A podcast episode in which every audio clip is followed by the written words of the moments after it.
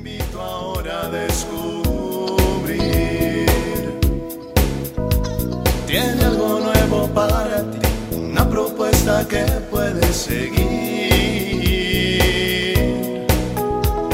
Una verdad que compartir, una nueva forma libre de vivir.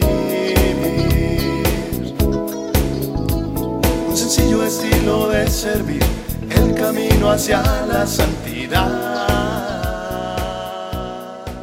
Hola, qué gusto saludarte, me encanta encontrarnos en estas cápsulas de paz y bien.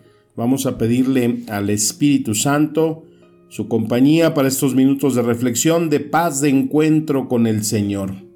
Bueno, pues yo creo que el término la nueva normalidad es algo que eh, pues lo escuchamos todos los días, ¿no? Y a veces como que no la estamos entendiendo bien, o estamos esperando como que algo diferente, pero pues hay cosas que ya forman parte de nuestra vida que nos van eh, marcando pues sí una, una diferencia, ¿no? Una, una nueva normalidad como dice ahí esa frase que eh, por todos lados la, la encontramos. Una de esas cosas en la nueva normalidad pues es el bozal ese que tenemos que traer todo el día, ¿no? la famosa máscara o mascarilla, eh, viendo ahí que ahora esto está una moda se ha vuelto, ¿no? Porque si no traes el famoso cubrebocas o mascarilla, como le quieras llamar, pues no puedes ingresar a algún eh, centro comercial, a alguna tienda, o si tienes que entrar. El primer requisito, la nueva normalidad es que tienes que traer cubierta la boca. Y ahora esto pues se ha hecho eh, viral, como dicen ahora en las redes, porque pues ya hay venta de eh, máscaras muy sofisticadas, por eso son más caras, porque son más caras que las otras. Y tienen eh, pues algunas características de seguridad muy importantes. Otras situaciones que encontramos, por ejemplo, eh, que ya van a abrir los cines o ya están abiertos y tiene que haber cierta distancia entre las butacas, eh, la misma iglesia, el ingreso, pues tienes que dejarte tomar la temperatura, ponerte gel,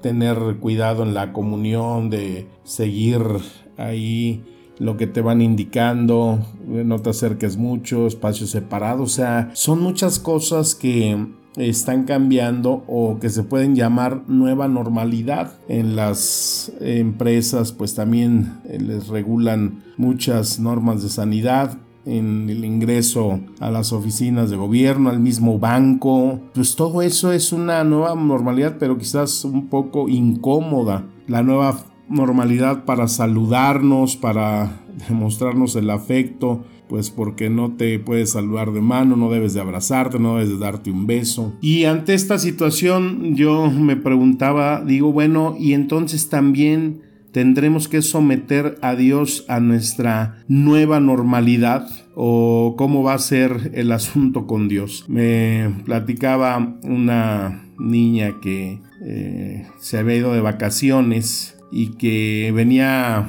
media sorprendida que porque se había ido con unos tíos y pues que a la hora en que iban a comer, pues ella les decía que había que bendecir la comida. Y entonces, pues en la casa de los tíos, que no eran muy eh, cristianos o muy católicos, que digamos, pues se sorprendían, ¿no? Y ella, pues en cada alimento, acostumbrada en su casa, que siempre se bendice el alimento, pues los hacía entrar, ¿no? Entonces me quedé pensando, digo, pues quizás para muchas personas hay una nueva normalidad en la forma de vivir su relación con Dios. Nos dice ahí la escritura que Jesucristo es el mismo hoy que ayer y para siempre. Pero entonces no será que esta eh, nueva normalidad nos tiene que llevar a buscar una manera de relacionarnos con Dios y que quizás la hemos dejado pasar. Por ejemplo, este Evangelio de Lucas capítulo 6 versículos 27-29. En aquel tiempo Jesús dijo a sus discípulos, amen a sus enemigos, hagan el bien a los que los odian, bendigan a los que los maldicen, rueguen por los que los maltratan. Al que te golpea en una mejilla, preséntale también la otra. Al que te arrebata el manto, entrégale también el vestido. Dale al que te pide y al que te quita lo tuyo, no se lo reclames. Traten a los demás como quieran que ellos les traten a ustedes. ¿Cuántas veces habrás escuchado este Evangelio? ¿Cuántas veces y durante cuántos años en nuestra vida cristianos hemos escuchado la palabra de Dios? Yo hacía cuentas, ¿no? 20 de sacerdote, 10 de religioso, más toda una vida de cristiano, escuchando la palabra los domingos, leyendo la Biblia y pues si saco cuentas serían alrededor de 50 años de estar en contacto con la palabra de Dios. Y cuando escuchaba este texto me sorprendía del siempre del contenido, porque cuando nosotros no vamos dispuestos a escuchar esa palabra y dejar que nos penetre, como dice Pablo, como espada de doble filo en nuestro corazón, pues entonces estas palabras siempre van a sonar huecas, van a sonar eh, como una parte más de la liturgia.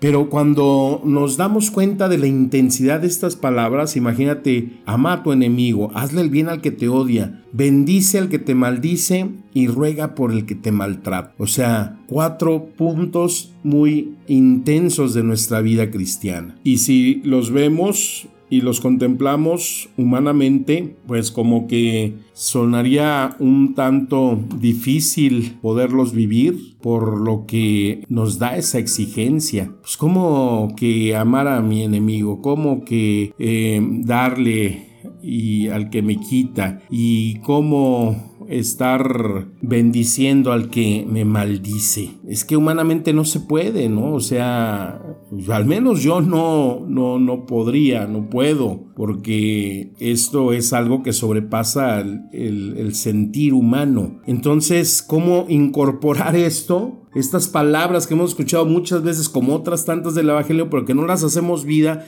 y que entonces ante esta nueva normalidad, pues las tengo que hacer parte de mi vida cristiana. ¿Cuántas nuevas normalidades necesitamos vivir en nuestra vida como cristianos y que las más importantes y trascendentes las estamos dejando pasar? Cuando nosotros no dejamos que el Espíritu Santo nos vaya convirtiendo cada día el corazón cuando en esa forma de trabajar de Él nos hace poder vivir esto que nos pide el Señor, amar al enemigo, hacerle el bien al que eh, nos odian, bendecir al que nos maldice, rogar por aquel que te difama. Entonces esos cambios los hace el Espíritu Santo en una vida en la que día con día él va moldeando y configurando el corazón de nosotros al de Jesús. Eso se va transformando en una nueva normalidad cuando nosotros buscamos vivir con plenitud esta vida cristiana. Cuando no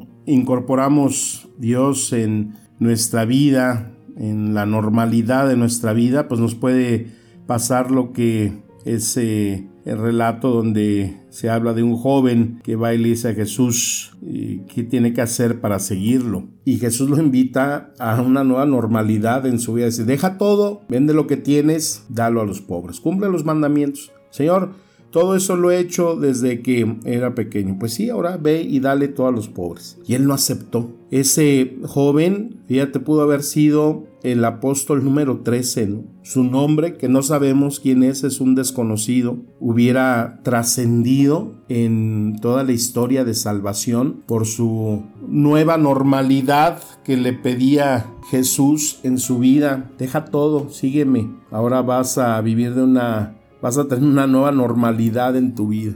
Y él no se atrevió. Y entonces se perdió toda una eternidad en el eh, digo no quiero decir que sea condenado no, no no sabemos pero por lo pronto se dejó de mencionar. Hubiera podido ser parte de la historia de salvación su nombre. Ese momento también donde Cristo les dice a los apóstoles ustedes también quieren dejarme y entonces Pedro dice, Señor, pero pues, ¿cómo te vamos a dejar? No, Pedro ya estaba acostumbrado a vivir una normalidad en la presencia de Cristo y es cuando le da esa expresión, ¿a dónde vamos, Señor? Si tú tienes palabras de vida eterna. Qué hermoso, ¿no? Tu presencia es lo habitual en mi vida, pues ¿a dónde voy a ir? Lo he dejado todo por ti. Y es que la verdad, dime si no es cierto que cuando has tenido una experiencia de Dios, ya no lo quieres dejar es como este Pedro. ¿A dónde iba a ir si ahí había encontrado eso que le llenaba todos los vacíos de su vida y su corazón? Esa nueva normalidad que había llegado a su vida y que lo había transformado todo.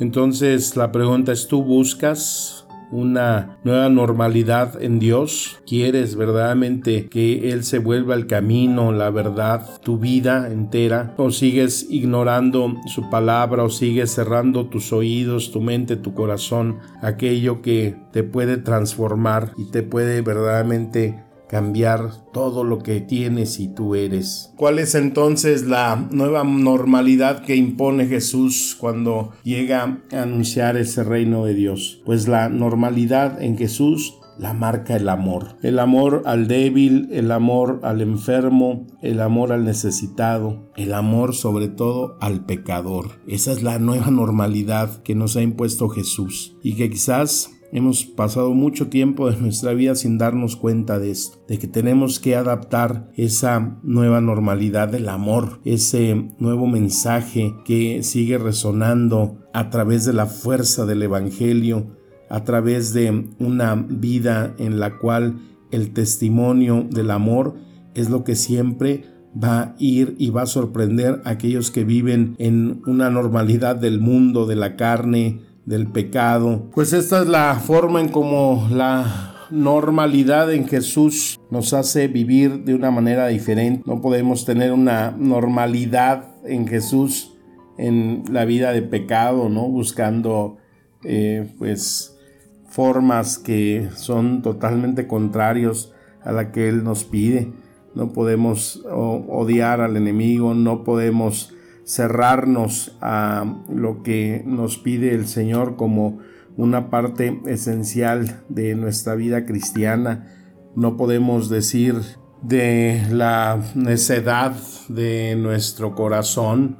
No podemos decir yo tengo una vida en el pecado o, voy teniendo una vida de fornicación, de adulterio, ¿no? De embriaguez, que entonces Jesús se adapte a mi vida, pues si bien es cierto que la palabra nos dice que Dios ama al pecador, pero pues no nos da el consentimiento para pecar. Una, un verdadero entendimiento de esa normalidad con Cristo pues será la coherencia de vida en lo que Él nos pide, en tener una nueva manera de vivir nuestra fe. Cuando nuestra relación con Jesús es permanente, es lo normal, pues entonces entendemos textos como este de Romanos 8:38 que dice, y estoy convencido de que nada podrá jamás separarnos del amor de Dios. Ni la muerte, ni la vida, ni ángeles, ni demonios, ni nuestros temores de hoy, ni nuestras preocupaciones de mañana. Ni siquiera los poderes del infierno pueden separarnos del amor de Dios. Ningún poder en las alturas ni en las profundidades. De hecho, nada en toda la creación podrá jamás separarnos del amor de Dios que está revelado en Cristo Jesús nuestro Señor. Bueno, pues entonces de nosotros depende que aprovechemos estas cosas que estamos viviendo, estos cambios, para que nuestra relación con Dios siga siempre presente, renovada, esta normalidad de su presencia en nuestras vidas y que nos haga retomar todos esos principios tan importantes que son para nuestra vida de cristianos y así poder tener siempre ese gozo, esa dicha de estar en la presencia del Señor en nuestra vida y en nuestros corazones. Que la palabra nos siga administrando espíritu y vida.